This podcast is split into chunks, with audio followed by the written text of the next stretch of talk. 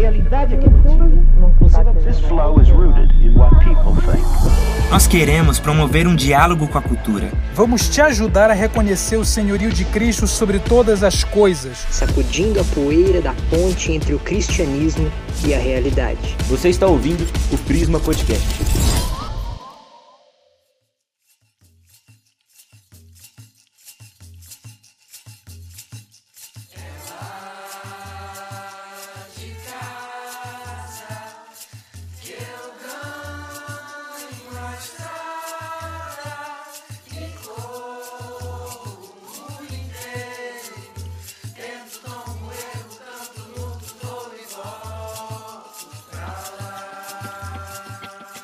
Bola, pessoal. Agora estamos com o time completo aí.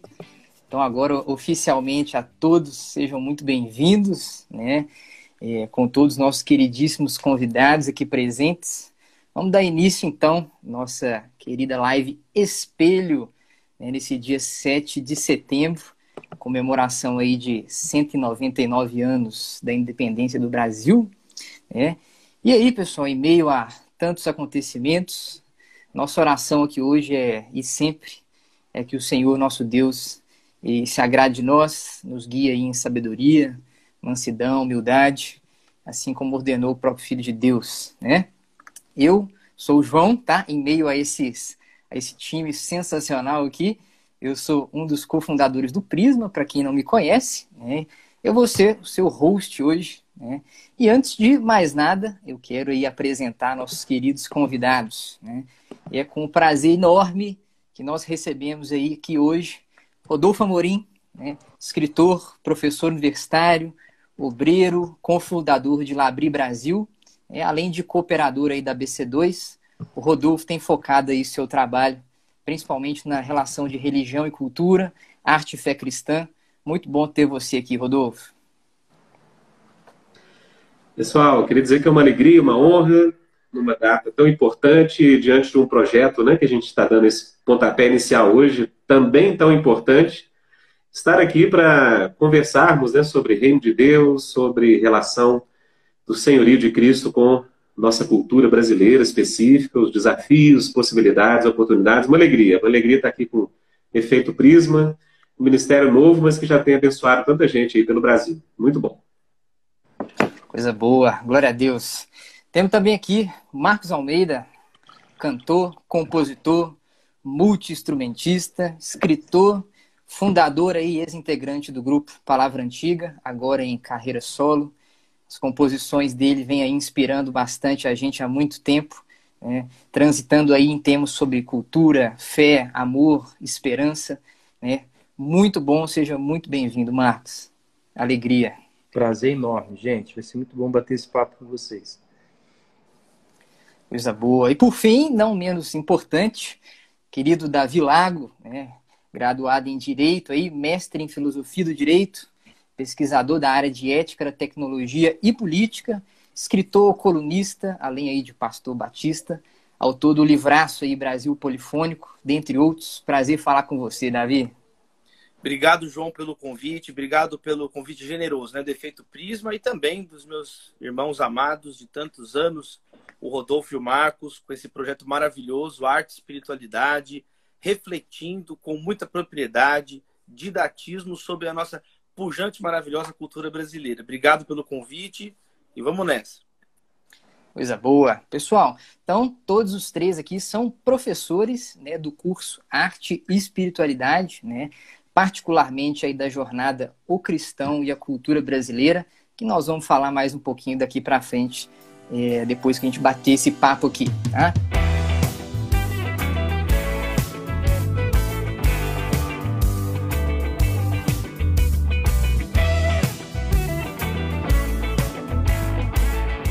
Sem mais delongas, vamos lá. Marquinhos, por favor, cara, explica pra gente, afinal de contas, por que, que o nome espelho, né? E o que, que isso tem a ver com apresentar os evangélicos ao Brasil e o Brasil aos evangélicos? Olha, hoje, na hora do almoço, eu estava conversando com o Joaquim, com a Isabel, Cecília ali, só observando. É, Para quem não sabe, eu sou pai de três filhos, tenho esse privilégio. E Joaquim está com oito anos, Isabel com seis, e a Cecília fez um ano e quatro meses. E antes de começarmos ali a almoçar, na hora da oração, eu falei assim: vamos, vamos orar pelo Brasil, vamos. Vocês sabiam que hoje é uma data muito importante, né? 7 de setembro, independência e tal. E, e aí o Joaquim orou, e foi uma oração muito comovente, bonita. Depois eu, eu fiquei curioso em perguntar para eles o que, que eles acham que é o Brasil, o que, que é o Brasil para eles, né? E, e é engraçado que quando a gente faz essa pergunta, é uma pergunta talvez inesperada, né? A gente não tem uma resposta muito pronta, porque não é uma, uma, uma pergunta é, que nem na escola a gente fica lidando com ela, né? Que é tão fundamental na identidade do Brasil. O que, que é o Brasil? E aí eu fui ajudando ele ali, né? A Isabel olhou para o Joaquim, né? Como, tipo, ele é o mais velho, ele vai ter que dar a primeira resposta. é, aí ele, ah, não sei, pai, eu sabia, mas eu esqueci, entendeu? E aí ele veio falando assim, ah, é um, é um lugar, né? É um lugar. E, e partimos dali a nossa conversa, né? É um lugar, é uma, é, um, é uma porção de terra, é um território ah, mas tem pessoas ali que habitam nesse, nesse território. Né? quem são essas pessoas? Ah, e você já pode imaginar onde é que esse papo foi parar. Né? É, quando a gente pensou nessa live, a gente, na verdade, é, é, busca se esforçar né, para traduzir essas coisas que parecem difíceis uma linguagem cada vez mais clara e mais palpável. Né? E depois de anos conversando sobre o Brasil e estudando, né, eu na minha área da música, pensando em música popular brasileira, pensando nessa, nessa porosidade religiosa da, da música popular brasileira, as relações entre espiritualidade cristã e o repertório popular, é, o Rodolfo na sua área e o Davi é, trazendo o seu aporte, a gente chegou à conclusão que, na verdade, é, aquilo que convencionamos chamar de Brasil não conhece aquilo que convencionamos chamar de evangélicos e vice-versa, né?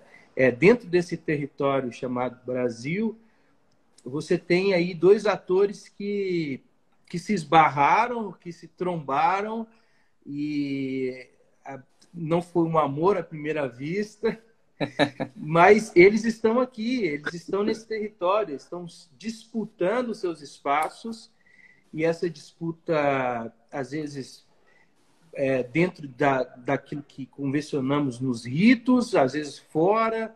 É, e, e, e, é um, um, um, encontro que deve, e aí está a nossa expectativa, né? deve é, adquirir contornos mais amigáveis, mais civilizados é, e mais é, dispostos a cooperar no bem comum. Né?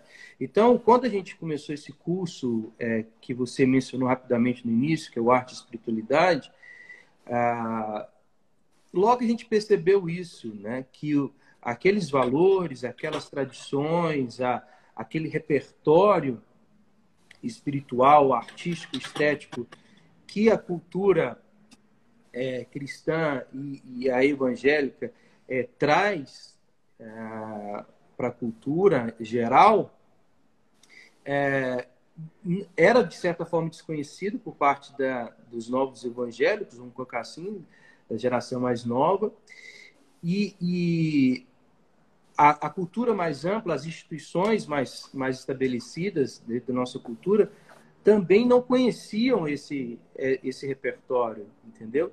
Então, assim, de forma muito, muito simples, é, João, a gente, a gente acredita que é possível apresentar esses dois atores e olha só o absurdo, né? É a coisa mais linda disso.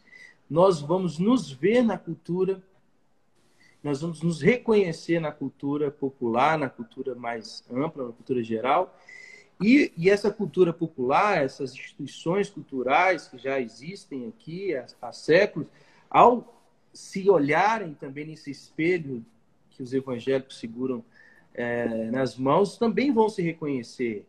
Ou vão tomar, como disse no início, né, um susto quando é, identifica alguns aspectos assim que não, não, não traduzem os seus, os seus princípios, mas é, existem, na nossa, na nossa perspectiva, mais semelhanças e, e mais pontos de contato é, para esse, esse, esse bem comum que a gente almeja do que o contrário.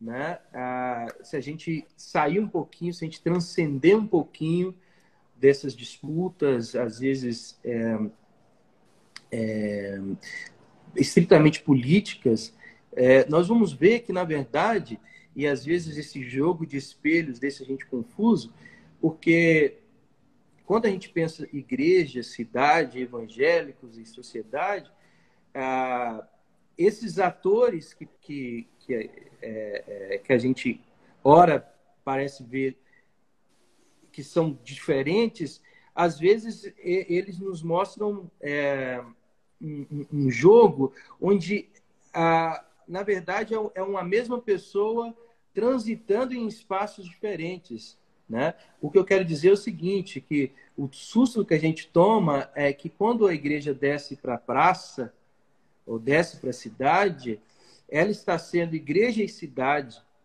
Né? Ela, aquele, aquele ator que se via apenas como um evangélico, um crente, ele também é um cidadão, ele também trabalha, ele também paga os seus impostos, ele também vota, né? E, e à medida que a gente foi transformando o evangélico ou cristão em adjetivo, deixando de ser apenas subjetivo, é, que, que há esse, esse jogo de espelhos e de reflexo que parece é, é, é dois atores e parece ser uma, uma, uma, uma briga entre dois atores, quando na verdade é um ator só, é o cidadão brasileiro. Né? Então, é, eu começo essa fala dizendo, defendendo que existe uma perspectiva, assim, existe uma, um modo de ver é, essa realidade é, como evangélicos aqui, cultura brasileira ali, mas existe um outro jeito, que é um, um jeito de ver a cultura brasileira, é, uma unidade, onde tem ah, aspectos distintos é, brilhos distintos, cores distintas, ah, mas é um Brasil só. Nós não estamos, nós não estamos falando aqui ah, é, de classe social. Evangélico não é classe social, evangélico não é um adjetivo, né? É, e não é um partido político. Né? O, daqui a pouco a gente pode é, falar um pouquinho mais do que, que é esse evangélico, né, na sua multiplicidade, na sua complexidade, mas o que eu queria ressaltar aqui é exatamente esse jogo de espelhos. Né? Ora a gente vai ver dois atores diferentes, ora a gente vai ver um ator só que exerce dois papéis distintos.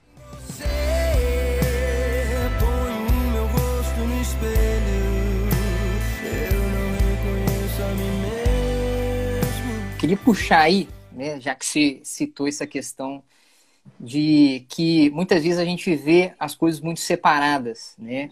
É, muito do, às vezes do nós contra eles, né? E dois nichos muito diferentes, né?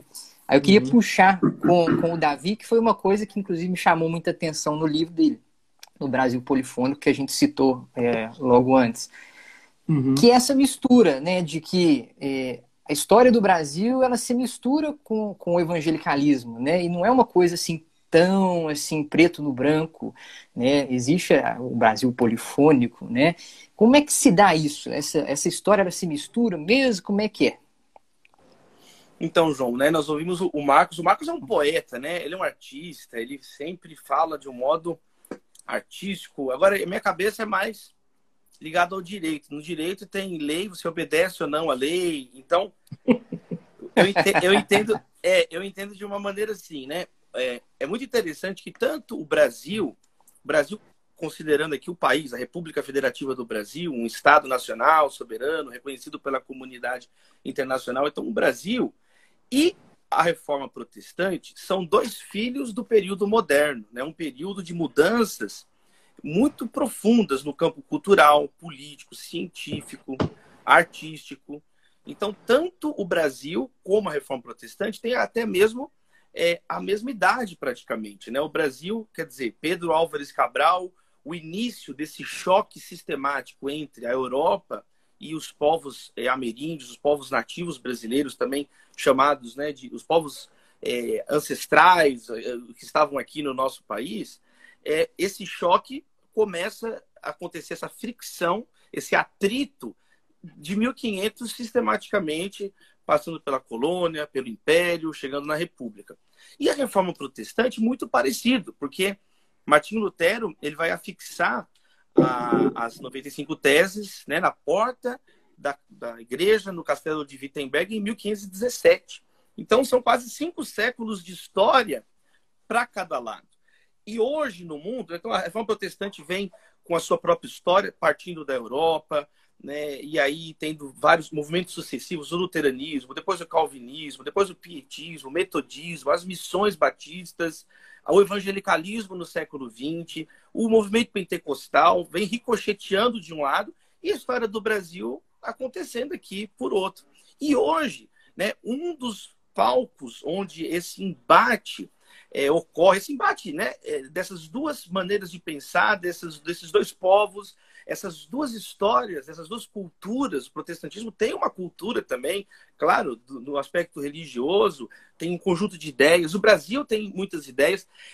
É o Brasil, né? O Brasil é onde talvez ocorra é, esse grande choque no mundo. E aí a ideia do Brasil polifônico, a ideia do Brasil polifônico é justamente essa, é, é uma, uma, uma compreensão que os evangélicos eles compõem o povo brasileiro e o brasileiro simultaneamente compõe o que é ser um evangélico. O evangélico brasileiro ele é as duas coisas ao mesmo tempo, como diz Paulo no início das suas cartas. Agora falando do ponto de vista aqui como um cristão, um discípulo seguidor de Jesus, nos textos neotestamentários, isso é algo muito claro. É, aos amados irmãos que estão em Cristo, em Éfeso. Eles estão nos dois ao mesmo tempo.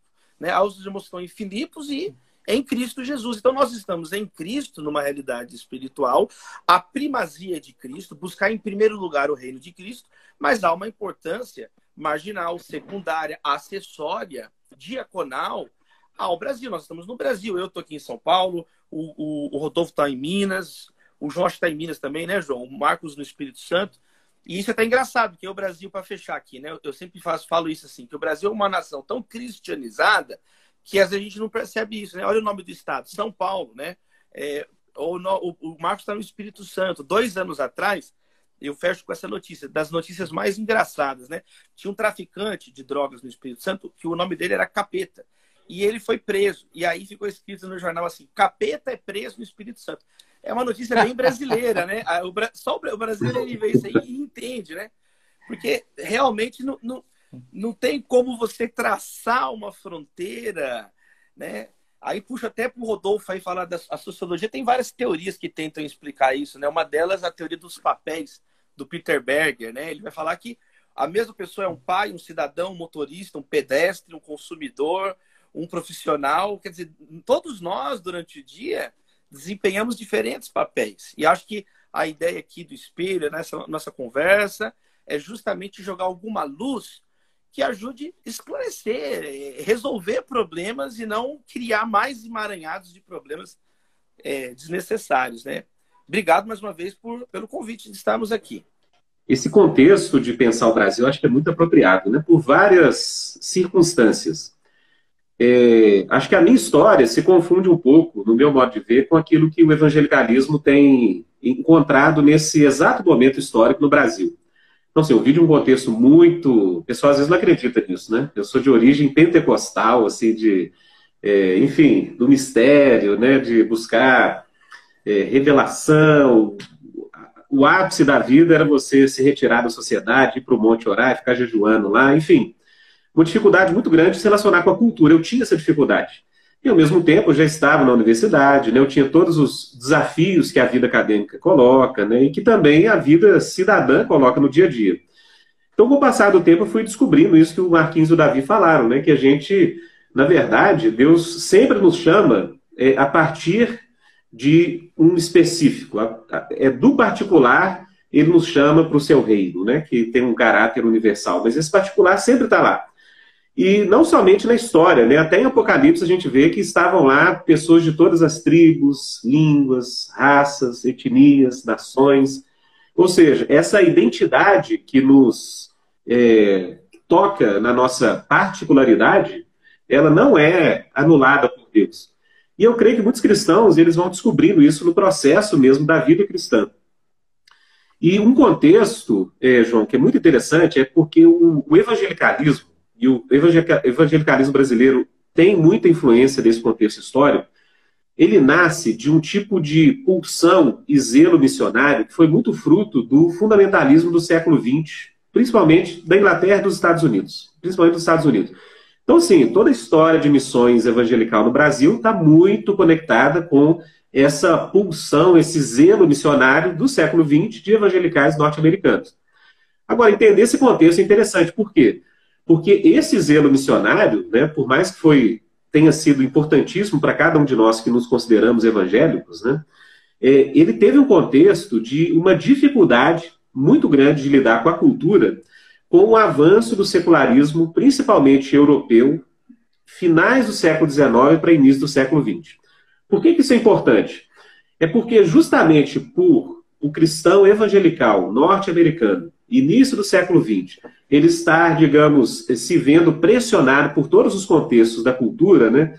Teoria da evolução, alta crítica bíblica, o questionamento da autoridade né, das escrituras e da igreja.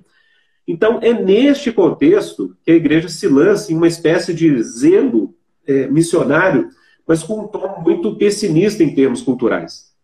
E essa é uma das características daquilo que a gente chama de fundamentalismo cristão do século XX.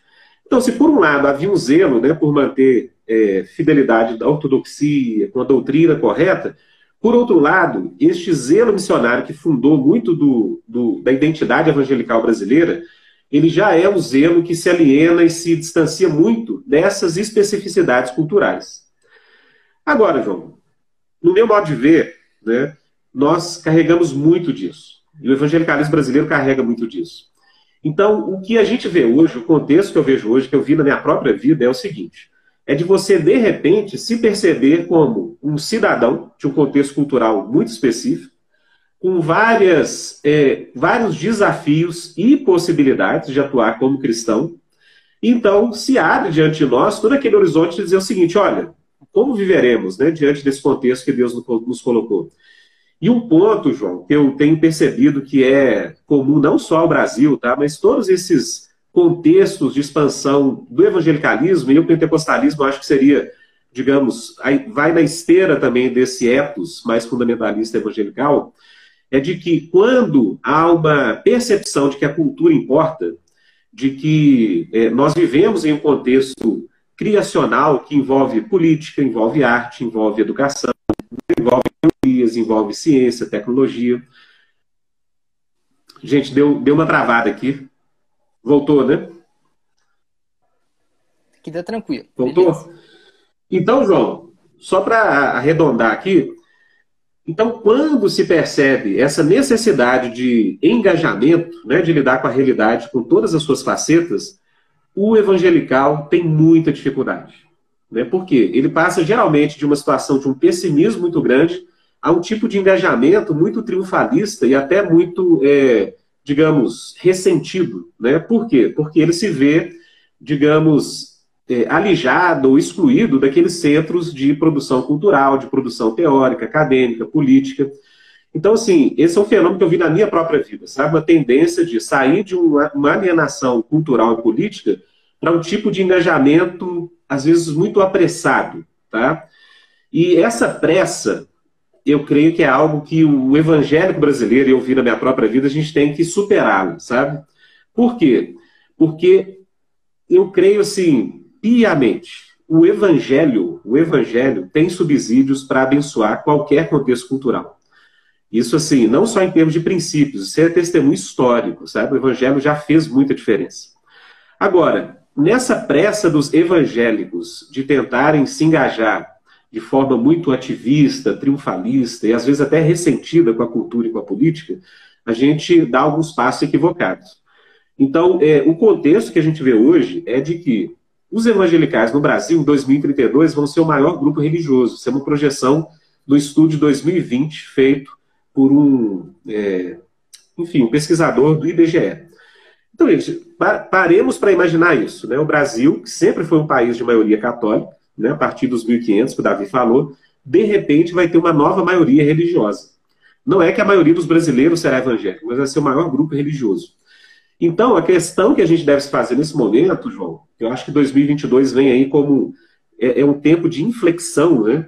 A Bíblia trabalha muito com esse conceito de, de, do, do kairos, né, de um tempo de plenitude, quando várias coisas parecem que vão se conformando para um momento muito especial. Então, assim, o povo evangélico está se tornando o maior grupo religioso do Brasil, e o Brasil enfrenta hoje vários desafios em vários contextos da cultura.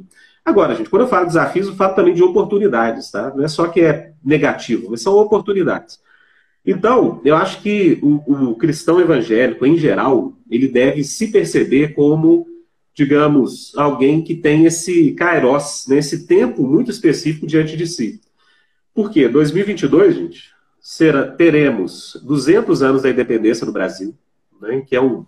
Ou seja, o Brasil vai ser a pauta do dia, identidade brasileira, o que é o país, o que é a nação, devemos ou não lutar pelo Brasil, devemos ou não nos identificar com aquilo que caracteriza o brasileiro como brasileiro, qual caminho seguir adiante, né? E não só isso, né? 2022 nós vamos ter 100 anos da Semana de Arte Moderna. Então, assim, é, é muito interessante, né? Porque em 1922 ocorreu a Semana da Arte Moderna em São Paulo. E para aqueles que participaram desse movimento, né, Mário de Andrade, Oswald de Andrade, é, Tarsilo do Amaral, Paulo Prado, enfim, todos aqueles, né, Brecheret, eles tinham uma característica em comum, que o Brasil necessitava de uma nova independência.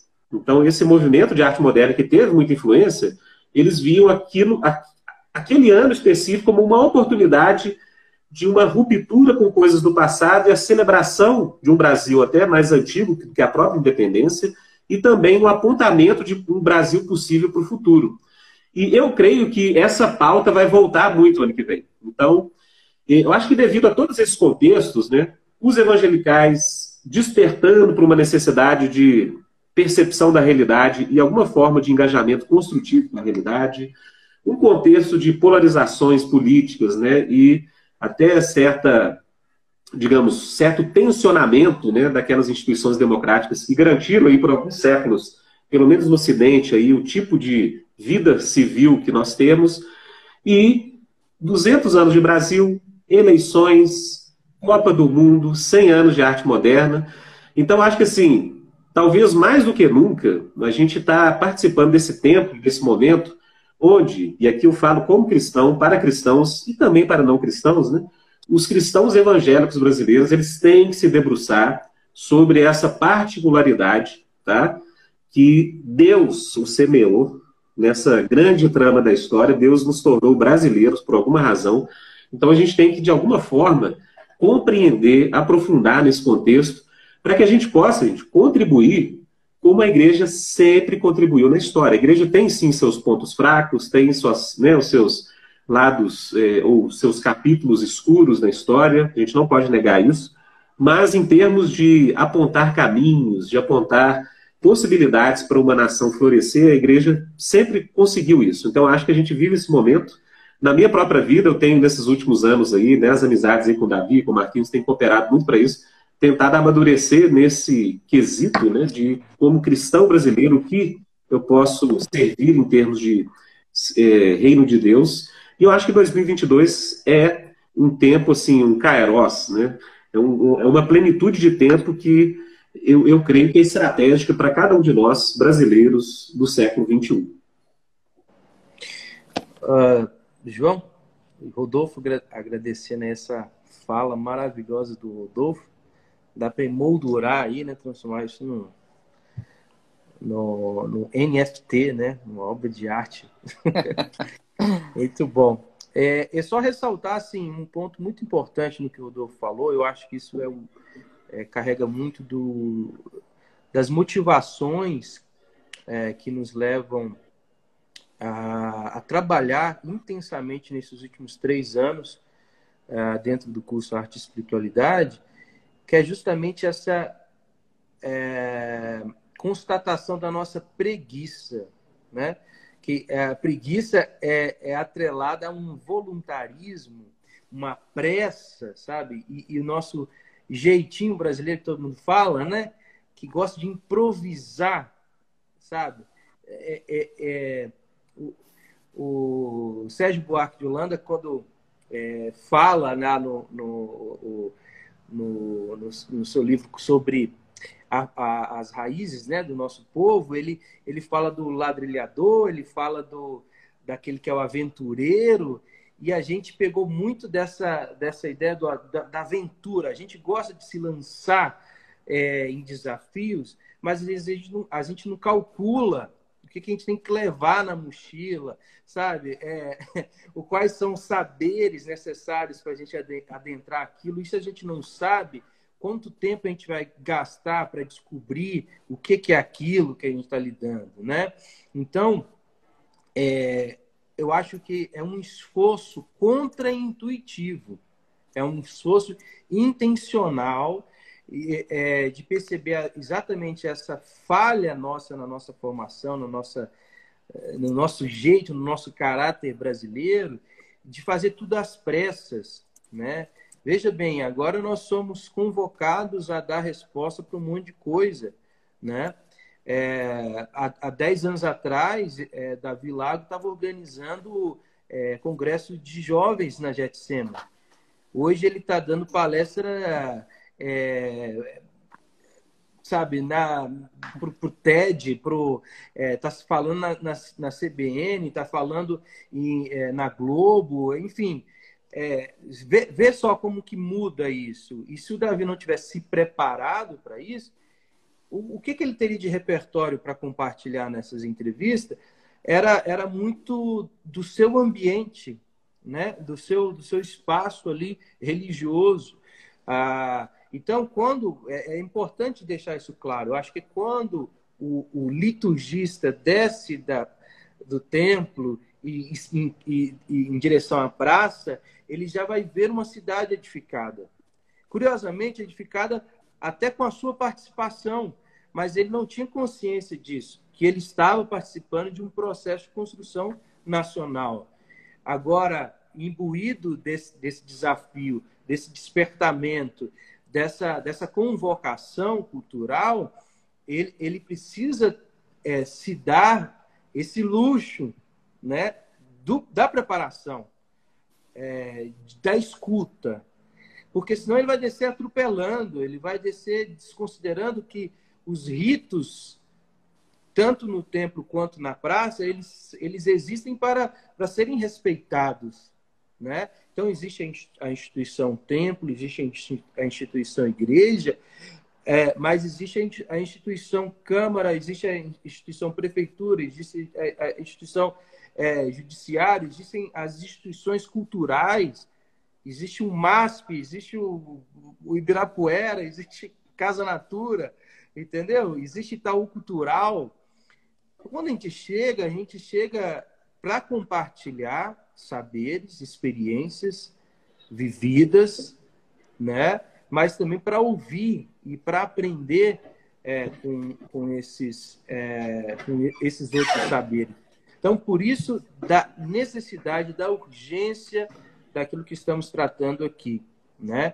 É, é um, uma proposta de escuta, uma proposta de reflexão de se refletir, se ver refletido no outro, né? E, e sem voluntarismo, sem pressa, né?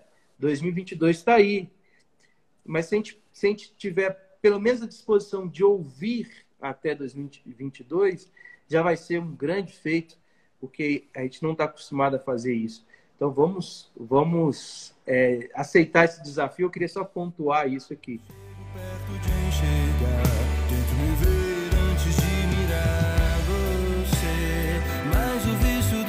pensamento é venda que encobre o tormento.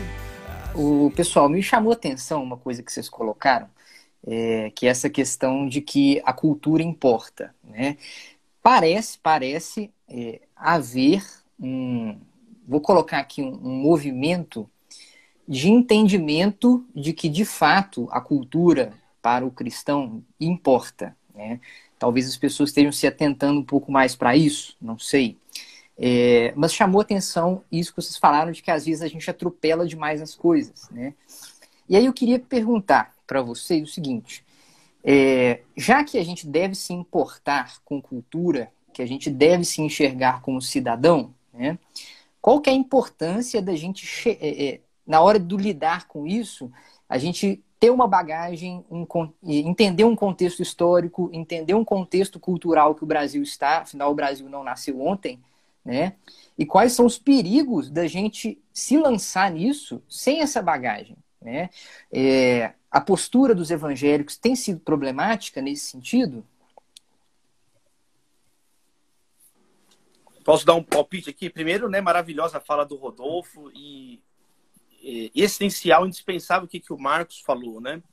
Sobre essa questão do respeito, do amor que nós devemos a todas as pessoas. Eu fico impressionado de ver como que Romanos 13, é, verso 8, parece, parece que não está na, na, Bíblia das pessoas. Lá fala que não devam nada a ninguém a não ser o amor. O cristão, ele deve amor às pessoas, amor a todos aqueles que ele interage. E isso tem a ver também com a cultura, com, a, com essas pessoas que que amam a cultura, eu quero destacar dois pontos aqui. Primeiro, certo pessimismo que o Rodolfo falou, que é muito característico do protestantismo. Não apenas, eu diria, Rodolfo, do evangelicalismo, do movimento ligado ao, ao, movimento fundamentalista no final do século XIX, começo do século XX, mas o protestantismo tem em vários momentos certo germe iconoclasta, de destruir imagens. Né? Os puritanos tinham isso de queimar imagens, de queimar vitrais, que era um modo de, de você se diferenciar do catolicismo, com incenso, com imagens. Então, o protestantismo, ele nasce com um pouco do Antigo Testamento, da reforma de Josias, de, de quebrar as coisas. Quando que o Novo Testamento não ensina isso. Nenhum lugar do Novo Testamento a igreja sai é, destruindo o lugar de culto dos outros. O episódio que tem, que é muito famoso, na Templo de Diana, né, dos Éfesos, Ártemis, que inclusive era uma das sete maravilhas do mundo antigo. É, é interessante que o que faz é, ter uma confusão entre os ourives não é porque o Paulo chega quebrando as coisas, é a pregação do evangelho.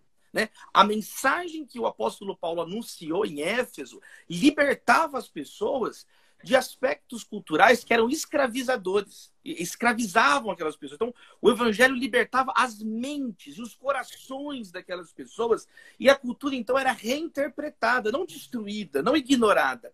Só que isso gerava, por óbvio, consequências práticas, consequências concretas. E isso gerou a ponto de ter uma discussão que queriam matar Paulo. Mas não porque Paulo estava quebrando, destruindo a cultura dele. Então, esse primeiro perigo do pessimismo dos evangélicos é algo que os evangélicos deveriam levar mais a sério, revisar, porque ele não é ensinado na Bíblia, mas é podemos até dizer, talvez, um pecado, um exagero, um excesso que existe no comportamento da, da tradição protestante em muito tempo. Muitos protestantes são considerados ricos culturalmente, geraram peças musicais, quer dizer, uma liturgia rica, contribuíram com suas cidades, mas também não podemos negar aqui que há é, segmentos do movimento evangélico. Lembrando aqui que nessa conversa desde, desde o início, nós estamos usando o termo evangélico do modo mais amplo possível, pegando é, denominações de pessoas e ideias com maior ou menor ligação à reforma europeia do século XVI e também ao movimento pentecostal no século XX. E há, por exemplo, tem um livro do Raul Just Loures, que é um dos grandes é, é, promotores da arquitetura no Brasil. Ele tem um livro que chama São Paulo nas Alturas, foi o editor da revista Veja São Paulo por muito tempo, tem programas sobre isso. E nesse livro, São Paulo nas Alturas, ele fala sobre certo ascetismo protestante, né? certa repulsa é, pela, pela estética, por essa reflexão. Que, então, esse é um primeiro ponto. Eu quero falar dois. O primeiro é esse, da questão de um pessimismo que tem que ser varrido. Especialmente agora, nesse momento, como o Rodolfo pontuou muito bem, que essa tradição evangélica se torna uma maioria no país, a maioria tem que ser propositiva. Maiorias não podem ser só combativas. Isso é o papel da minoria. A minoria tem uma posição sempre de combate, de, pro, de proteger ideias. Na medida que um, uma ideia, um corpo social, no caso uma religião agora, se torna maioria, é muito cômodo ela ficar reclamando dela agora, senão ela caminha para o niilismo, para um vazio, né? para uma, uma, negação da arte que também não tem na Bíblia. É, é, maravilhoso que no início de Atos, um dos primeiros milagres realizados pelos apóstolos é na Porta Formosa. Eu acho maravilhoso isso, né? Tinha algo feio na Porta Formosa, mas aí Pedro e João, ali na hora da oração, eles, é, Deus usa a vida deles em nome de Jesus, o Nazareno levanta e anda. Então, esse é o primeiro ponto, tirar esse pessimismo. Paulo tinha uma relação mais aberta com a cultura sem medo, né? O medo também leva a esse pessimismo, né? Certa, certo desconhecimento, um misto de preguiça, um misto de às vezes nunca ser ensinado adequadamente nas escrituras levam a essa teologia do avestruz, de colocar a cabeça e tentar negar, fugir. E aí isso tem outra consequência, que além do pessimismo, existe a hipocrisia, né? Existe uma hipocrisia. Isso é uma, é uma, uma lástima na tradição evangélica, né? Por exemplo, o meu pastor aqui, o Paulo Eduardo, na primeira Batista de São Paulo, me recordou aqui esse final de semana que o piano era algo condenado nas igrejas evangélicas, né? O piano era algo por quê? Porque o piano era um instrumento teoricamente dos cabarés na Inglaterra. Então teve uma briga muito forte de colocar o piano na igreja. Essa mesma e hoje tem piano. Hoje igreja com piano é considerado uma igreja clássica e isso foi um problema grave no passado evangélico. Outro exemplo mais recente é a bateria, né? Teve, tiveram igrejas que dividiram, brigaram. Olha que, que, que grau de infantilidade, de maturidade espiritual que nós temos que policiar porque acontece de novo. De, e agora você entra numa igreja evangélica, a bateria parece um ídolo na frente, né? O, todo o desenho, é, de, é a bateria está no meio, no aquário, entronizada na arquitetura de templos evangélicos. Isso é uma hipocrisia. Então, muitas vezes os evangélicos eles ficam falando mal de uma coisa que eles próprios são os primeiros a usarem de um modo acrítico, conturbado. Então, eu acho, penso eu que essas, esses dois aspectos da tradição evangélica, falando como evangélico que sou, eu acho que tem que ser superados no Brasil, tem que ser esclarecidos, porque esse pessimismo e essa hipocrisia são antibíblicos. E essa é a principal, não é uma opinião. É, existe uma fundamentação bíblica que mostra que são comportamentos perigosos, são comportamentos que atrapalham o testemunho do evangelho. A nossa missão não é destruir culturas, a nossa missão é testemunhar o evangelho. E quando isso se interpõe na missão que Cristo nos deu, nós seremos responsabilizados perante ele. É, alguns versículos que me impactaram muito nos últimos anos foram o Sermão do Monte, Mateus capítulo 5, acho que é 13 a 15, é, é, muito claro que Jesus fala ali. Né? Ele, ele, chama a igreja, que são seus discípulos, né? Então a multidão estava lá, mas ele chamou para junto de si os discípulos e ele falou para a igreja isso, né? Ele falou assim: olha, vós sois a luz do mundo, né? Vós sois o sal da terra. E aí, o, as metáforas que Jesus utiliza ali, né? A gente fala muito sobre esse versículo, mas tem um elemento ali muito forte em termos culturais, é que Jesus ele está, digamos indiretamente dizendo que não há um referencial de luz no mundo, ou seja, o mundo ele caminha em trevas. É, de alguma forma, digamos assim, as culturas, as civilizações, elas vão em ciclos, né, de é, nascimento, desenvolvimento, crise e morte. E o que Cristo está falando é que a igreja, de repente, aquela comunidadezinha, lembremos, né, de discípulos é, semi é, é, né, da região ali da Galileia, que todos tinham como uma periferia da periferia do Império Romano. Jesus disse que aquela igreja seria o referencial último para todas as pessoas. E a imagem que Jesus usa mais forte ali é que essa igreja, esse grupo de discípulos, seria uma cidade edificada sobre o monte. Então, é, seria um referencial último, sabe? Isso que o Davi falou é muito importante, que quando a igreja tem essa responsabilidade de assumir digamos, uma maioria de grupo religioso numa nação, acho que a gente tem que retomar essas palavras de Jesus e fazer uma autocrítica, sabe? Será que realmente a igreja tem sido esse referencial? A gente tem apontado caminhos? A gente tem dado, né? Como o Marquinhos falou, o Davi já tem sido procurado por não cristãos para apontar caminhos, reflexões. Gente, isso é algo que na história da igreja sempre ocorreu. Então, assim, será que a igreja tem sido capaz de apontar caminhos para áreas extremamente complexas, né, do direito, à tecnologia, às ciências, às artes. Será que a gente tem tido isso? E voltando àquele ponto que eu falei, olha, de forma apressada ou a partir de uma motivação ressentida de guerra cultural, a gente não vai ser esse referencial. A gente não vai ter a paciência, o amor, a dedicação de realmente querer apontar caminhos. A gente vai querer poder. Né? Então, essa linguagem que muitos cristãos evangélicos usam de assumir os montes de influência, assumir o poder. Gente, assumir poder para quê? Para nós? Né? Para a própria igreja? Ou a gente vai é, servir naquelas posições para apontar esses caminhos e para ser essa referência que Jesus falou que a igreja tem que ser. Vocês vão ter que ser cidade de ficar sobre o monte. Então, acho que essa pergunta, em cima do que o Davi falou, acho que é muito importante, sabe? É, o que, que a igreja cristã no Brasil é, tem sido de referência concreta, tá? É só falar de família, de, é, em, em todas as dimensões. E isso é muito trabalho adiante. é, muito trabalho, muita dedicação, muita responsabilidade para assumir. Mas só esse toque aí que eu achei importante realmente esse ponto que o, que o Davi colocou.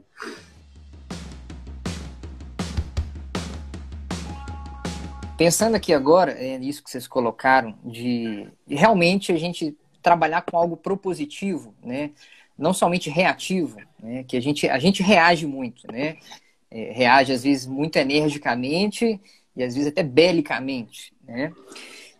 No caminho para sermos esse povo que é propositivo, né? tendo o evangelho como, como parâmetro, esse caminho até lá, né? ele envolve nós conhecermos, conhecermos mais as nossas raízes brasileiras, envolve a gente conhecer a história do Brasil, grandes personagens do Brasil, como o Brasil se formou e é o que é hoje, é, a gente precisa dar esse, dar esse passo para trás para a gente ser propositivo nisso? Então, amigos, eu acho que sim, com certeza. Ah, quando você pega ah, os pais da igreja, né, o diálogo que eles fazem com a filosofia. Envolve a gente conhecer história.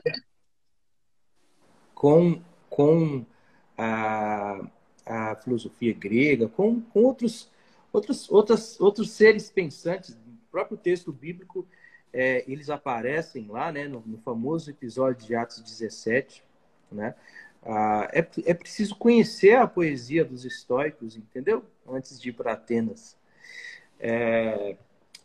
Então é o seguinte, eu, eu só queria deixar uma coisa clara, assim, que às vezes eu não, eu, isso é uma coisa assim da minha trajetória, eu queria colocar para vocês, porque são três amigos que estão conversando sobre cultura, e agora com a chegada do efeito Prisma, essa comunidade está tá se ampliando. É, e eu acredito que nenhum de nós está fazendo isso em nome ah, de, de uma, uma classe, entendeu? Em nome de um, um grupo político, é, mesmo porque nós não consideramos, eu, agora eu falo em nome dos meus amigos aqui, é, o evangélico como adjetivo, né? É, até a gente precisa qualificar melhor. O, o, o Rodolfo usou, usou, muito o evangelical, né? Mas o evangelical é apenas uma parte desse movimento tão rico, né? Que é o movimento evangélico no Brasil. Nós temos uma outra, uma outra tradição, a tradição mais ecumênica, né? Nós temos a, a tradição pentecostal, neopentecostal, enfim, e, e, e, que é o que aparece mais né, na, na mídia, que está muito ligado também à indústria gospel, né? Então, é, dá para fazer uma leitura, sim, mas eu gosto de pensar mais no aspecto é, subsolar dessa história. O que, que é isso? Existe aquilo que é aparente, que são as estruturas, são as instituições, mas existe aquilo que está oculto, aquilo que é a estrutura que está por baixo disso, que são os valores, que são a, as experiências de fé e as experiências é, daquilo que poderíamos chamar não de religião, mas de espiritualidade cristã na, na sua perspectiva evangélica, né? Então, quando eu falo sobre a, a, o evangélico aqui, eu penso muito mais na espiritualidade e aí a poesia me ajuda nisso. O Davi colocou é, é, é, a minha fala dentro desse encaixe poético. É, mas eu, eu, eu gosto de navegar nesse lugar do mistério, né? O lugar é, não daquilo que é gnóstico ou que não dá para ser classificado, mas a experiência de fé, ela realmente ela ela está num campo que, que a ciência não dá conta, entendeu? Que a teologia não dá conta, que a filosofia não dá conta. Então, eu penso muito né, na contribuição desse evangélico como um sujeito que teve uma experiência de enamoramento com Jesus, né? É, é, existe não é uma adesão a um, a um conjunto ideológico, um conjunto de princípios para transformar uma cultura e etc e tal. É uma relação de amor com Deus. Né? Esse Deus que morre de amor por nós, e nós temos um encontro com Ele. E isso afeta totalmente a nossa vida, afeta o nosso jeito de, de considerar esses papéis, é, essas reflexões, esses lugares onde a gente atua. Né? Então, a minha pergunta, quando estou compondo, por exemplo, é como vive aquele que crê? Né? Como vive aquele que, que, que experimenta na sua história, na sua vida, esse enamoramento, essa paixão, né? esse amor é, indescritível por Deus. Como que ele vive? Como esse cara é? Entendeu? E, e eu acho que tá todo mundo afim de saber como vive o crente, né? Como vive esse sujeito que teve uma experiência espiritual, né? E, e é, por outro lado, esse ser, né, que, que se enamora, ele não é abduzido, ele não é arrancado da cultura imediatamente. Esse encontro, inclusive, acontece na cultura. O culto acontece na cultura. E aí ele, ele, ele se vê com esse, esse dilema, né? Como viver com a eternidade dentro do coração, como, se, como viver com essa chama acesa, com essa, esse amor ah, um amor que é direcionado a uma pessoa que você não viu, né? Uma, é, que você tem testemunhos a respeito dele, testemunhos escritos num livro sagrado e testemunhos internos, espirituais, né? Aquilo que as escrituras chamam de um selo que o Espírito é, coloca no nosso coração. Como que esse ser selado, é separado, ele, ele, ele, ele vai lidar com a cultura depois desse trauma, né? Depois desse, dessa luta que marca a sua coxa como, como marcou lá a, a coxa do, do, do Jacó, né? Ele vai viver mancando. A primeira coisa é essa. Ele vai viver mancando. E, e ele, ele, ele mancando por toda a sua vida, ele vai se deparar com os personagens com os atores, com as obras, com os artefatos que os seus vizinhos estão fazendo. E é lógico que essa experiência espiritual interferirá na sua leitura, naquilo que ele, que ele, que ele, que ele consegue ver das obras dos seus vizinhos. Mas ele também é o cara que vai cavar os poços, usando aqui mais uma vez a linguagem bíblica. Ele vai cavar poços, ele vai, ele vai, ele vai cuidar do seu gado, da sua ovelha, ele vai chamar os vizinhos para a festa, entendeu? Então, é, veja só, muda a chave. Nós não estamos falando de um bloco evangélico como se fosse um partido político. Nós estamos falando de indivíduos, de pessoas que tiveram esse encontro com Deus e que estão no mundo é, habitados por essa angústia, por essa paixão. Né? Porque uma coisa que pouca gente fala, porque é, não é não é um marketing muito atraente, mas aquele que, que tem uma experiência espiritual, ele é habitado por muitas angústias. Né? Não são angústias políticas, não são angústias sociais, que também é, é, é acontecem, né? chegam para a gente, mas ele é habitado de uma angústia da fé. Né? É a tal da, é, essa é a marca na coxa. Né? Isso é o andar mancando. Então, é, a responsabilidade que é colocada para esse ser é uma responsabilidade é, cidadã, como qualquer outro, é, outra pessoa, né? seja essa crente ou não crente, mas existe sim uma distinção que é invisível. E aí eu acho que ela é, ela é incapturável. Ela não pode ser é, trabalhada nem pelo marketing, nem pela, pela ideologia, nem pela filosofia. Né?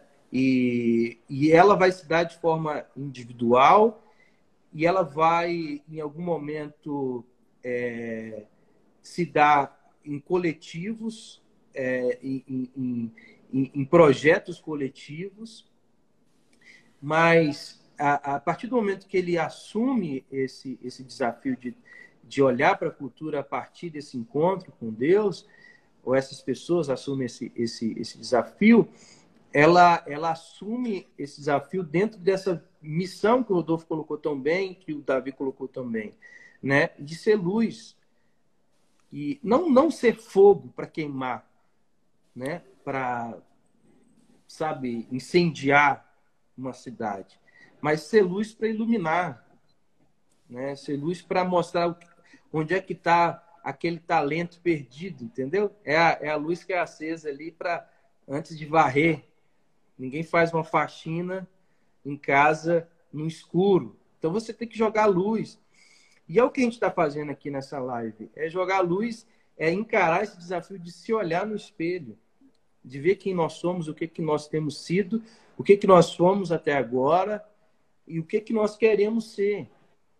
Né?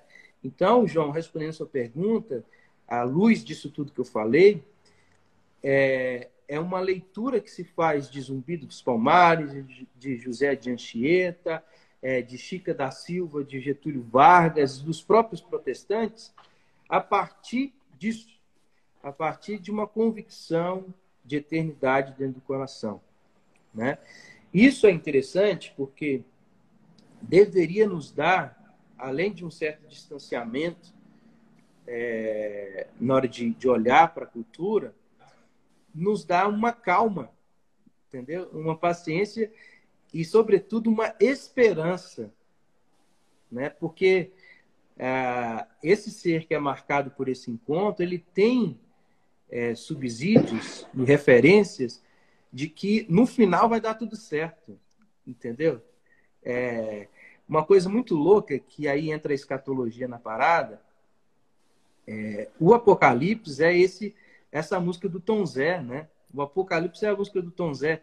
É, Menina, amanhã de manhã, quando a gente acordar, eu quero te dizer que a felicidade vai desabar sobre os homens. Então, se existe um cara que deveria ter esperança, expectativa e ser um, um promotor de esperança, um encorajador na cultura, é o crente. Não um incendiador, não um cara que detona as coisas, não um cara que vai, é, que, que, vai para uma uma espécie de, de cruzada, né? Inclusive esse negócio tinha que ser cortado do nosso do nosso idioma, né? Cruzada, o que, é isso, gente? Né? É, a gente vai para esse para esse encontro, para esse diálogo, para essa escuta e lembrem-se, eu estou falando aqui de um ser marcado numa luta com Deus, né? Então, é, João, é muito importante é importantíssimo ler é, os personagens, ler os intérpretes, observar as obras, sabe? Habitar a dor do outro, né? E eu termino aqui, concluo essa fala, lembrando de Ziel Machado, um querido pastor de São Paulo, da Metodista, que me ensinou uma coisa interessante. Ele falou assim: o pastor é aquele que sabe habitar a dor do outro. Né? Às vezes, esse ser que foi marcado por Deus, ele vai se deparar com outras dores. Ele é angustiado, ele tem suas dores, tem suas doideiras, mas ele vai encontrar outras doidices. E aí ele, ele vai fazer essa travessia de ir lá e dormir um pouco na dor do outro, ouvir a dor do outro, e aí ele vai voltar diferente. Ele vai poder também é, contribuir de alguma forma. Eu acho que é esse o desafio nosso hoje, um desafio que é individual, né? É, quem está assistindo a gente aqui, quem vai ouvir a gente em qualquer momento, porque esse aqui vai virar depois um monte de outra coisa, é, nós não estamos falando, é, e, e, pelo menos eu, não estou pensando em bloco, não estou pensando em, em, em, sabe, em aquilo que eu estava conversando com o Davi ontem, né, é, coalizão, né, não é isso. Não é juntar mais um, um grupo de, de gente que é melhor que o outro, não. É pensar cada um aqui, na sua experiência com Deus, é, como que você vai resolver essa? Né? Ele, não te, ele não te tirou daqui. Né? Aprove a Deus que te fez, te fez brasileiro, te fizesse brasileiro ou brasileira. E agora, José? Né? Vamos embora. E, e eu acho que parte disso, parte do princípio de de, de pensar esse ser, esse indivíduo, né? E, e, e não transformar isso é, numa, numa proposta é, partidária, política ou ideológica. Excelente. Dá, dá para pegar cada fala disso aqui e transformar num livro. Né? Daí daria para falar tanto sobre cada uma, né? É, e dando um pequeno testemunho, assim, é, o, o Prisma nasceu meio que disso, né? Meio que dessa desse andar coxo, né? Nessa luta com, com o anjo, né? Em que nós nos vimos é, em determinado momento, né? Aí pegando Agostinho aí, feridos, né? Nosso coração foi ferido pela palavra, então te amamos, né? Mas às vezes a gente é, é o amor, né? ele que brota, ele brota da ferida, né? E a ferida, ela ainda está lá, né? Que dá esse andar coxo, né? E no momento que a gente se viu é, engolidos um pouco por uma é, por uma bolha, parando de olhar para a ferida do nosso coração, né? A gente viu um egoísmo, a gente viu uma hipocrisia que já foi levantada aí para trás, sabe? É, em que a gente parou de ouvir. A gente parou de escutar a dor do outro, de habitar na dor do outro, como o Marcos colocou, né? Para se fechar, né? É, e às vezes até inconscientemente, simplesmente é, aguardar sem caminhar, aguardar sem é, não sendo uma espera ativa, mas uma espera passiva enquanto tudo se destrói e a gente quietinho, né? E no momento em que a gente foi, foi ferido por isso, né, a gente tentou abrir o olho para o clamor que está que tá na cultura. Né? Tanto que disso brotaram algumas ideias né, meio loucas, assim, de, de fazer umas playlists né, de músicas é, que não tem nada a ver com gospel. Né? Mas, músicas que, no fundo, são clamores de esperança, né, no fundo são clamores de um anseio por, é, por um amor infinito, né, é, e até por uma, uma o dia em que essa felicidade vai né, cair sobre todos os homens, né, e isso foi muito marcante para nós, porque abriu nossos olhos para o fato de que existe o outro, né, a gente não está é, atomizado nessa, a gente não está na bolha para isso, né? e a, a ferida ficou latente, né? A gente estava anestesiando aquilo ali, mas agora ela vai ficando latente e a gente vai prestando mais atenção nisso, né?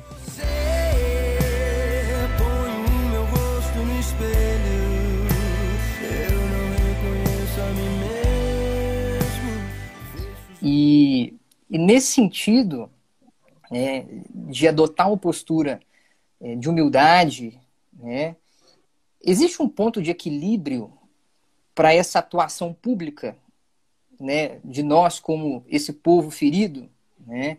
Esse ponto de equilíbrio ele ele envolve é, ele envolve essa postura de a gente lutar contra o outro, a gente se postar é, de modo apenas é, bélico, assim, ou a gente precisa parar, né, e encontrar, não, pera, calma, é, eu estou descendo para a cidade e já estou vendo a cidade construída.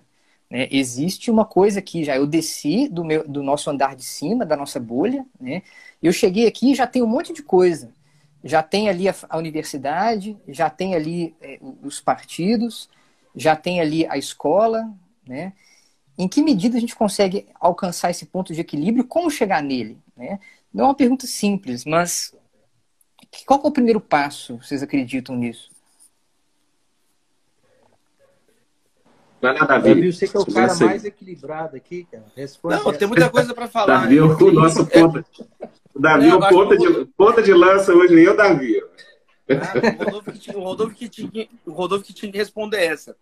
Mas eu acho que tem a gancho com a última fala do Marcos. Existem várias razões para estudar a história. Eu acho que o primeiro ponto é, é, mergulhar numa área e tentar entender, reler o teu campo de atuação, o que, que o Brasil produziu nisso. Você pode estudar história só para passar de ano, no Enem. Você pode estudar história para ter argumentos estúpidos na política, no WhatsApp. Ou você pode estudar história como um exercício, João, como você disse, de empatia, um exercício de testemunho cristão, de compreensão da sua própria identidade, né? Você escolhe a pessoa que você casa, mas você não escolhe a, pessoa, a família que você nasceu. Você não escolhe o, o seu DNA. Você escolhe para onde você pode viajar, mas não escolhe o país que você nasceu. E o Marcos falou isso aqui, na soberania do Senhor, ele nos colocou nesse país, nesse contexto, nessa época, nesse tempo, e parte de uma questão de empatia, né? Se espera do cristão a prática da regra de ouro anunciada por Jesus no Sermão do Monte. Aquilo que vocês desejam que, que os outros façam a vocês, ora, é isso que vocês devem, em primeiro lugar, fazer aos outros. Então, um exercício de empatia, de alteridade, de abrir o coração. É, quando o povo de Israel era escravo no Egito, Deus os libertou, o que, que aconteceu? Eles têm agora a terra deles. E Deus fala assim: olha, não maltratem o estrangeiro. E qual que é o argumento que Deus coloca? Primeiro, porque eu sou santo e eu não gosto disso. E segundo lugar, porque vocês foram escravos no Egito. Então veja só, o povo de Deus ele é ensinado, a mesma coisa Jesus vai falar. Amem o inimigo de vocês. Romanos 5 fala assim: ame o inimigo porque Deus nos amou quando nós éramos inimigos dele.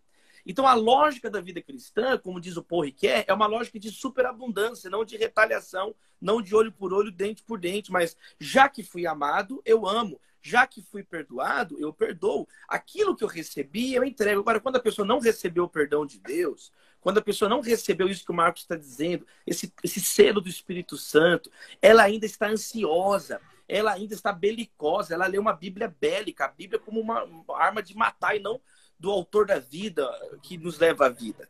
Então, eu penso o seguinte: é, eu venho de uma família de evangélicos e a nossa família já passou várias situações de perseguição religiosa no passado, quebrando vidraças da igreja presbiteriana independente, onde meu avô, meu pai congregavam, e tantas histórias tristes de perseguição religiosa. Então, como que hoje eu vou ser alguém que vou promover a intolerância religiosa. Não, ao contrário, eu não, eu não quero que isso seja feito no meu espaço de culto, então eu tenho que me manifestar para que não destrua. É uma coisa óbvia, é uma coisa cristã, é um princípio básico de fé cristã. E me assusta isso, a gente tem que revisitar princípios elementares que são supostos, é, pressupostos básicos. Então, por exemplo, eu não sou judeu, mas, quer dizer, mas tem a pessoa que é judeu, que os pais dele foram exterminados no campo de concentração. Então eu tenho, eu tenho que ter uma gota de sensibilidade. Eu não posso viver num púlpito de marfim, ser um leproso insensível. Né? Eu não sou negro, eu não sou preto, eu não tenho pais que foram escravizados, mas e a pessoa que teve? Então eu tenho que ter um amor, um cuidado, uma sensibilidade, não, não ter palavras de ódio que são obras da carne, marcas e evidências de uma pessoa que não tem Deus na vida dela, né? Mateus 12 fala, Jesus falou que a gente vai prestar conta das palavras que saem da nossa boca.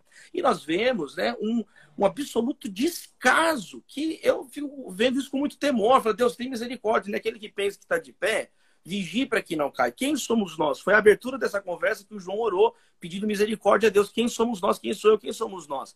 Agora, isso não, não nos tira a responsabilidade de sermos pessoas zelosas nas palavras. Então, o resumo, eu acho que tudo parte de uma compreensão, de uma mentalidade cristã, sabe, João? De nós entendermos o nosso papel de amar a Deus e amar ao próximo. Quando o amor começa a nortear a nossa vida, É impressionante. O Espírito Santo vai nos levando a ler as coisas com outros olhos.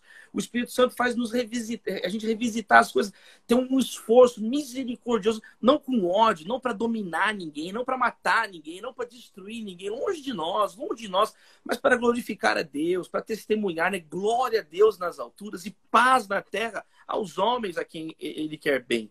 Então, acho que um cristão, ele encarna isso, né? Ele encarna, ele, ele é a mão de Cristo, ele é o pé de Cristo, ele é o coração de Cristo pulsando aqui na terra. Então, que Deus tenha misericórdia de nós. Eu acho que, claro que tem outras coisas práticas que nós podemos falar e devemos falar, mas eu, já que der a primeira passo para mim, é, eu encerro com, prime, com 1 Pedro 3,15, o mandato apologético, que inicia dizendo assim: antes de tudo, santifiquem Cristo em vossos corações. É a mesma palavra santifique do santifique o seu nome no Pai Nosso. Quer dizer, antes de tudo, eu vou separar Cristo no meu coração. Né? A minha leitura, o meu estudo partem de Cristo. Isso não é algo da boca para fora. Isso é algo é da nova criatura. As coisas velhas ficaram para trás brigar por poder, né? João, Tiago, a mãe deles, ah, Jesus, onde é que meus filhos vão sentar no teu reino? Jesus fala, você não tem noção do que você está pedindo, né? Jesus foi crucificado entre dois ladrões, então você não tem noção. São as quatro respostas à oração: não, sim, espere e cala a boca que você não tem noção do que você está falando. E foi o que Jesus falou para aquela mulher: você não tem noção do que você está falando. Então nós temos que ter noção. Para ter noção, tem que ter a mente de Cristo, tem que ter um coração amoroso. Então eu estou batendo muito nessa tecla, sabe, João? Para fechar. Se nós não tivermos amor, é tudo papo furado.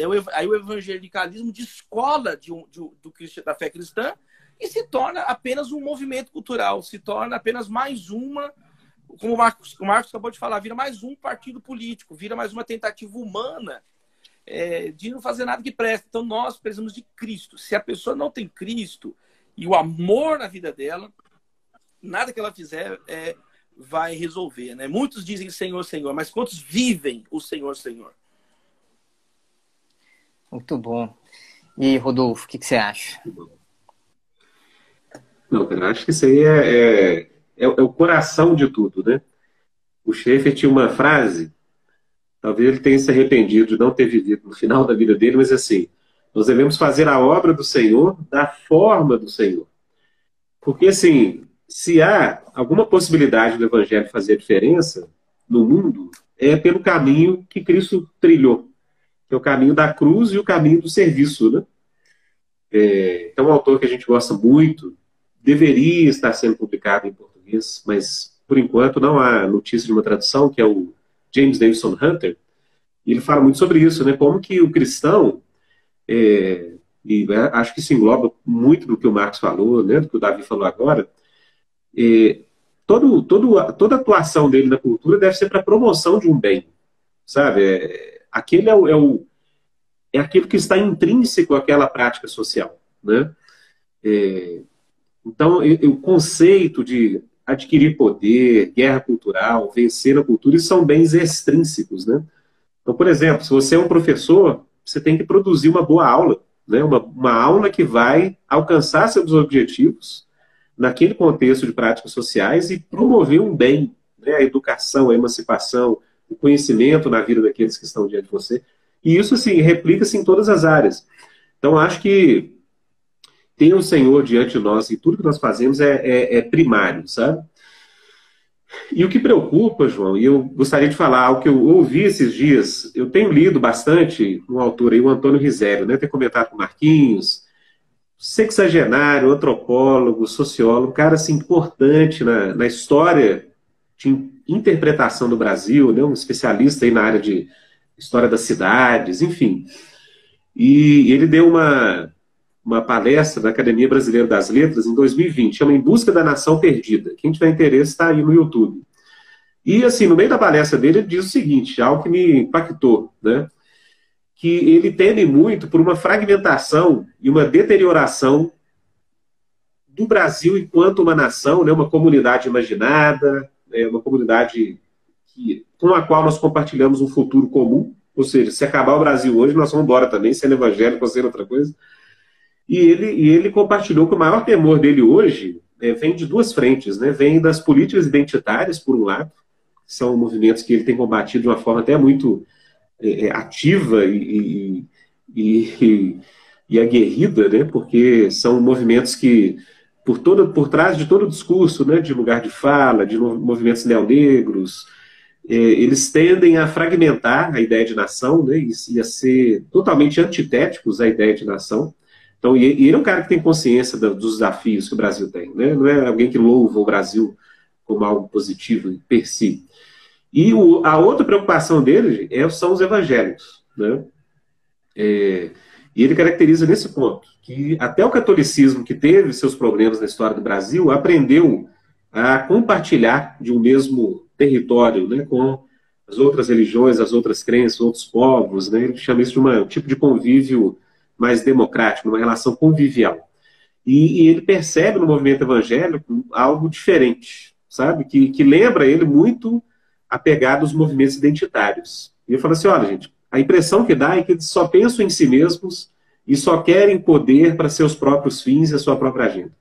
Então, assim, eu acho que isso é muito preocupante. Eu acho que isso coloca para cada um de nós um grande desafio de autocrítica, de realmente, né, como o Marquinhos falou aí, é, em última instância, cada um diante do Senhor mesmo, ter o coração derramado diante dele para é, reconhecer se o caminho que a gente tem buscado como cristãos no Brasil, né, e aqui eu falo como evangélico e a partir desse ponto também de particularidade, se ele tem sido um caminho realmente de serviço para promover bens, né, que, que vão promover o amor ao próximo.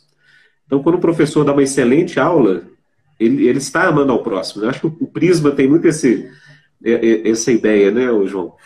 É, então, quando eu produzo uma teoria científica que vai gerar conhecimento e avanço em certas áreas, isso é uma forma de amar o próximo naquele. Ou seja, a gente está gerando bens, né? a gente está servindo em muitos contextos, pode dizer de forma sacrificial, para promover bens intrínsecos àquelas práticas. Então, eu acho que há como o cristão brasileiro alcançar esse, essa maturidade, sabe? Mas ela é, é, é necessário caminhar para a gente alcançar.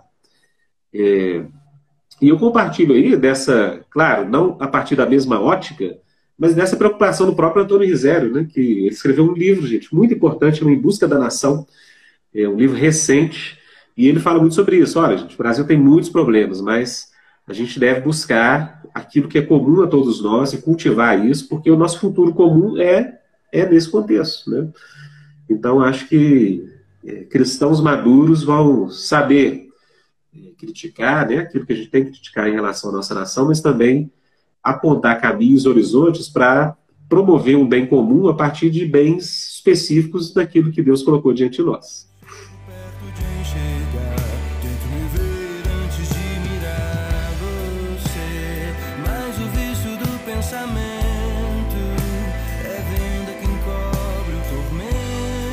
Pessoal, a gente está aqui, né, já tem uma hora e vinte aí de live, né, daria para falar desse assunto aqui é, por semanas, já direto.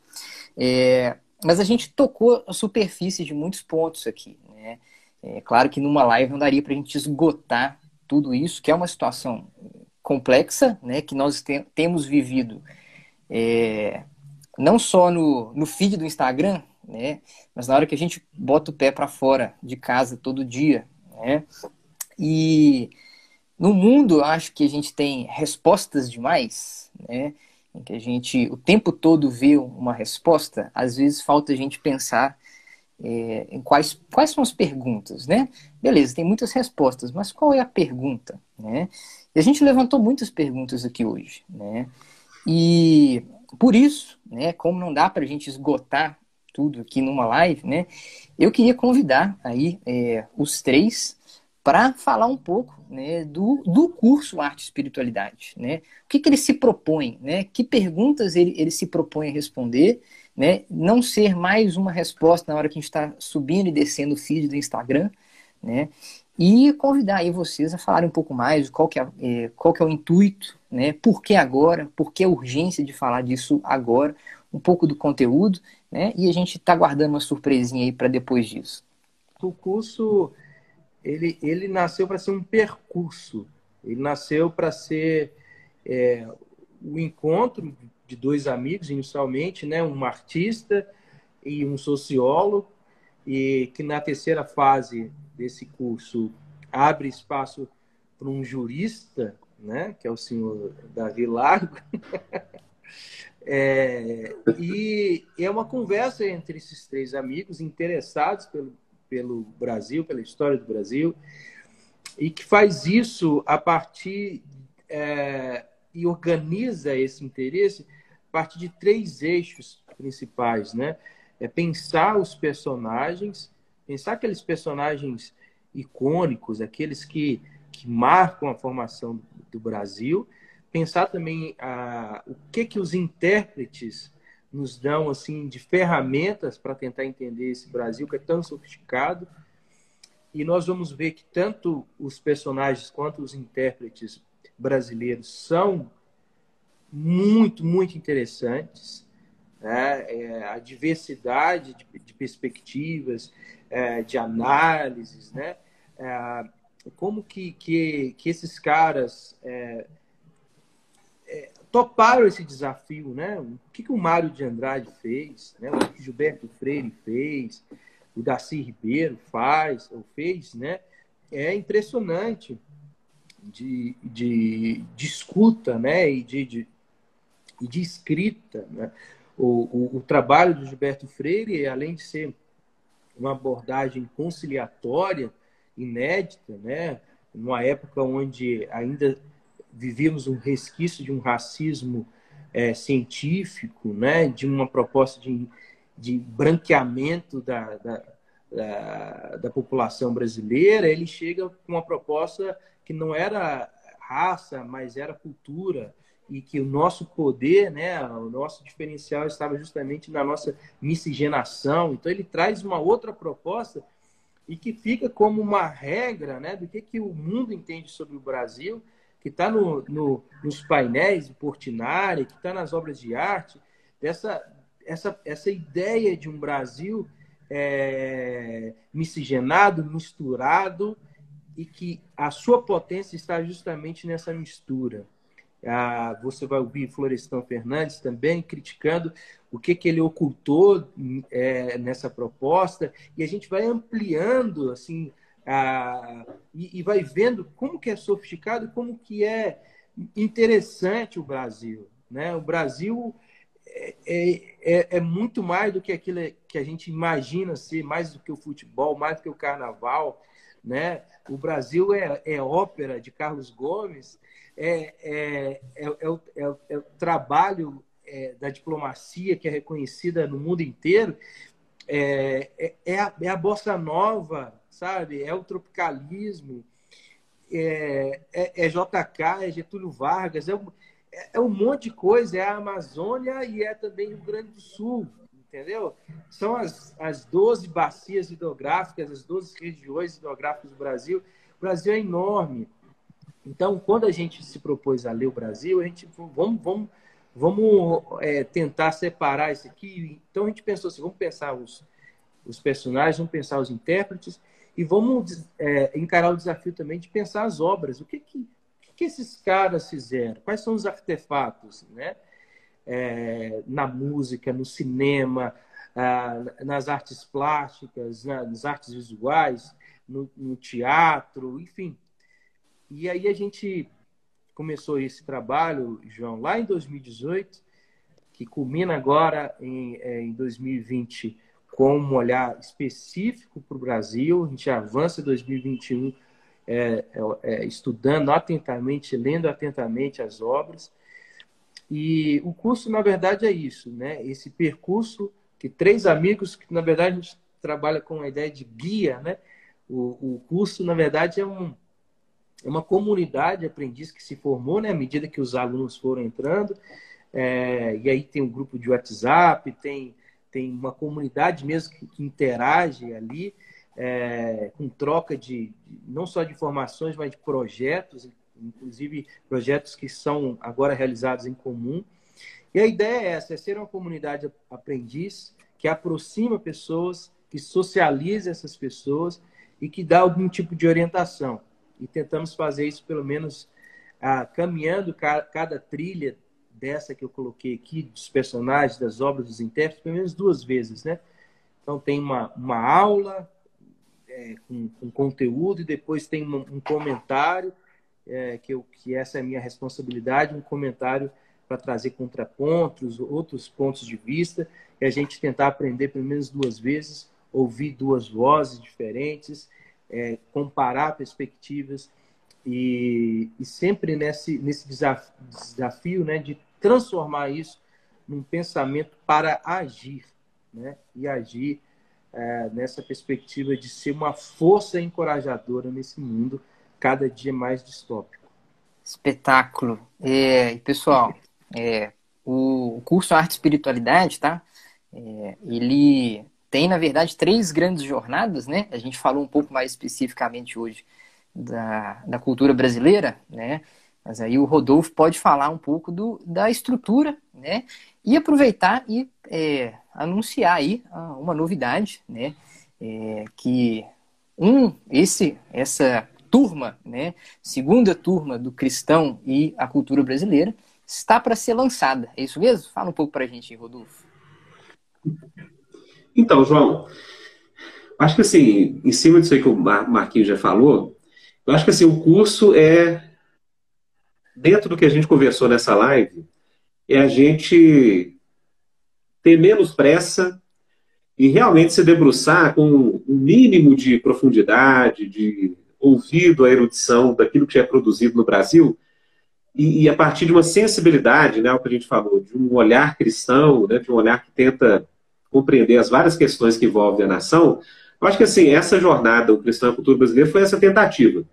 Porque, de fato, é algo que a gente não, não viu. Né? A gente procura no meio cristão evangélico e todas as vezes que o Brasil é, vem à tona enquanto um tema, é tudo muito é, superficial, é tudo muito sem fundamentação, sem realmente ouvir. Uma coisa que o Marquinhos sempre fala que eu, ficou ainda mais, é, digamos, saliente na minha consciência a respeito do curso, que é uma espécie de escuta. Vamos dizer assim, é um ouvido e um olhar cristão para aquilo que é a nossa nação, para a gente aprender, sabe, elaborar essas questões e para a gente ter respostas.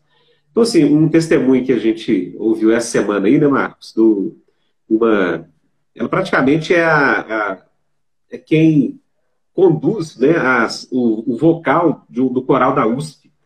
E ela teve lá um contexto assim de confronto em termos culturais muito interessante. O pessoal queria não somente performar uma música é, do candomblé, da, da, do contexto religioso negro, mas queria também trazer um, um líder religioso para fazer daquela exibição um tipo de culto afro. E interessantíssimo, porque ela falou assim, gente, eu agradeço muito vocês, porque assim, das aulas do curso vieram insights assim, que Deus me orientou com tanta sabedoria. Eu falei, olha, gente, quando a gente faz isso, né, transforma um momento de culto, de adoração dentro da comunidade negra, um desfrute estético para pessoas de outro contexto, isso na verdade é uma violação. Porque, por exemplo, nas tribos indígenas, os artefatos artísticos que eles utilizam, quando eles estão fora do contexto de culto religioso, eles perdem o seu significado e são objetos mortos. Então, assim, ela teve um embasamento super, digamos, especializado que veio das aulas para responder a um conflito específico dentro da vocação dela, né? Que ela é uma espécie de regente aí do, das vozes do coral da USP. Então, assim, acho que esse é, é o tipo de fruto que a gente espera, sabe? Ao nos debruçarmos sobre esses três eixos, né, que a gente chama de circuitos é, de O Cristão e a Cultura Brasileira, que são personagens que respondem a, a, temas muito específicos, né? Por exemplo, desafio dos negros no Brasil, desafio das mulheres, o contexto religioso, que está né, nesse no fundamento da religião, principalmente católico brasileira. A gente olha esses grandes personagens. O Davi fala sobre a história do protestantismo no Brasil, gente, que é, né, o Marquinhos falou aí quando assistiu a aula, né? é, sem paralelo, assim, o que o Davi traz é algo que realmente é difícil de encontrar. Obra-prima. É. Obra-prima. Tem que virar livro, né? Aquela aula ali tem que virar um livro. Então, assim, João, é, na verdade, eu acho que é essa tentativa, né, de, diante desse contexto todo, de acirramento do, das polarizações políticas, de confusão de muitos cristãos, da gente parar para ouvir, para aprender, e realmente isso ser um subsídio para a gente servir melhor. Acho que esse é o ponto. Então, a proposta da parceria com o Prisma é, de fato, a gente oferecer essa jornada específica do curso Arte e Espiritualidade, que seria a terceira jornada. Ela não depende das outras, né, que é o Cristão e a Cultura e o Cristão e a Arte, são interdependentes, mas elas não são pré-requisito uma para a outra. E de uma forma, assim, bem mais acessível né, do que quando a gente ofereceu em, em primeira mão. A gente vai ter todos os recursos que a gente ofereceu na primeira turma, né? Grupo de WhatsApp, eh, as questões avaliativas, certificado, né? A gente vai ter todo esse contato aí com os hangouts, com os professores para tirar dúvida. E aí, vislumbrando esse cenário de 2022. Eu acho que a proposta é muito essa, né? Esse contexto de 2022 ser o contexto para a gente oferecer esse curso que, assim, ao produzi-lo, acho que assim, eu fui profundamente enriquecido. Não, não, eu não tenho palavras, né? Para descrever o tanto que eu cresci em termos de consciência dessa identidade minha brasileira, como eu fiz nesse curso. Então, eu acho que a proposta é essa. É a gente realmente ter essa experiência aí oferecida para um público é, mais aberto, né? O público original que a gente fez foi, foi muitos artistas, o pessoal que está muito nessa área da arte, mas de expandir isso aí. Muito bom, pessoal.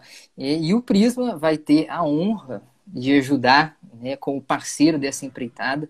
Muitos da nossa equipe aí já conhecem o curso Arte e Espiritualidade, de fazer outras jornadas, né? Inclusive, fica aqui o nosso agradecimento aos três, porque sem a contribuição dos três, o Prisma nem existiria, né? Então, fica aqui o nosso, nosso agradecimento, a gente louva a Deus pela vida de vocês, né? Pelo serviço que vocês têm presta, prestado né, é, a nós, né, com um coração quebrantado diante do Senhor. Né? Então é um privilégio para nós, um privilégio mesmo. E eu queria é, aproveitar aqui e dizer que essa parceria aqui, ela espera-se, né, esperamos em Deus que ela gere muito fruto. Né? Então, desde já, queria convidar você que está acompanhando aí a gente a ficar de olho, tá? Nas nossas redes sociais aí. De, a partir de agora, toda semana, né? A gente vai soltar alguns materiais, tá? No nosso Instagram do Prisma vai ter post relacionado ao tema dessa live, ao tema, aos temas que são tratados aí no curso Arte Espiritualidade e tudo mais. E aí, queria, né, é, convidá-los, uh, Rodolfo, Marcos e Davi, se tiverem alguma palavra final para falar com aqueles que nos acompanharam aqui, Fiquem à vontade e desde já fica aí o nosso agradecimento mais uma vez por é, coisa tão rica. Só agradecer, viu? Obrigado, João, toda a equipe Prisma, Marcos, Rodolfo. Obrigado, gente. Beijo. Valeu demais, Davi. Rodolfo, Marcos. Bom, gente, eu, eu queria também agradecer. Eu acho que hoje é um dia especial em termos de história nacional. É, acho que é um dia que muitos cristãos pararam para refletir sobre o que temos feito no contexto da nossa nação. Eu acho, gente, que o, chamado que Deus tem para nós é de realmente colocarmos, sabe, nossa vida, nosso coração diante dele. Claro, gente, esse curso é uma forma, assim, de servir nesse sentido, né, para aqueles que querem fazer de alguma forma, não vai ter impedimento nenhum para fazer, mas, é, de fato, acho que cristãos, no sentido que o Marx falou, né, que eles foram feridos por Deus diante da nação brasileira e tudo que ela tem a oferecer, tanto de desafios quanto oportunidades, a gente pode, é, juntos aí, é, trilhar um caminho de frutos, sabe? Fruto para o reino, de manifestação do reino, de sinalização do reino e de serviço e promoção desses bens aí que vão refletir no amor ao próximo em última instância. Acho que o objetivo último é esse, sabe? É servir e, nesse processo, como Jesus fala lá em Mateus capítulo 5, né? Fazer as nossas boas obras diante dos homens, para que, vendo as vossas boas obras, glorifiquem a vosso Pai que está nos céus. Ou seja, que em última instância Deus possa ser glorificado por uma igreja madura, consciente e serviçal no contexto brasileiro. Muito bom. Obrigado, João. Obrigado, Rodolfo, Davi. É, me sinto assim em casa, me sinto muito realizado, feliz é, que alguma coisa está acontecendo que esse interesse brotou na gente, né? Há dez anos atrás, né? É, a gente não imaginava isso, né? Ah, agora não só as ferramentas estão aí, né? De internet, de encontro online, etc. e tal, mas é, existe também um, uma, uma experiência e um esforço a ser compartilhado. Eu acho que nós todos, né, aqui é, já nos enriquecemos mutuamente e eu acho que essa nova fase desse desse percurso vai ser ainda mais rico, vai ser ainda mais transformador uh, na, na, minha vida, na vida de todos nós.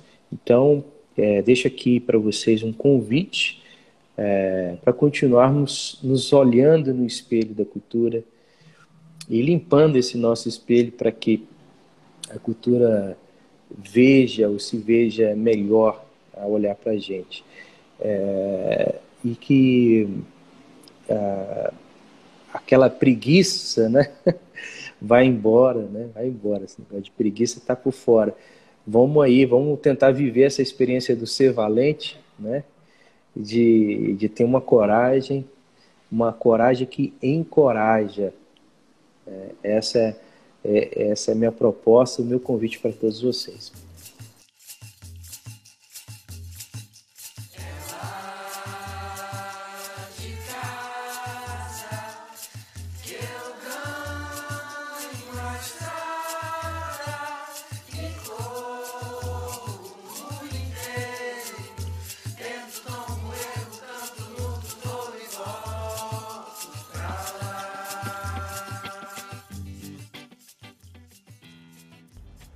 Então é isso, pessoal. Esperamos muito que vocês tenham gostado dessa conversa é, e queremos convidar vocês a participarem do curso Cristão e a Cultura Brasileira, que já está com as inscrições abertas e se você entrar pelo Prisma, você tem 40% de desconto. É só usar o cupom PRISMA40, tudo maiúsculo, e tá lá para você.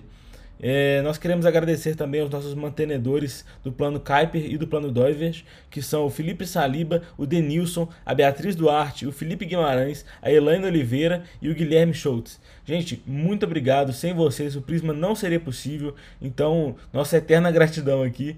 E é isso. Um grande abraço.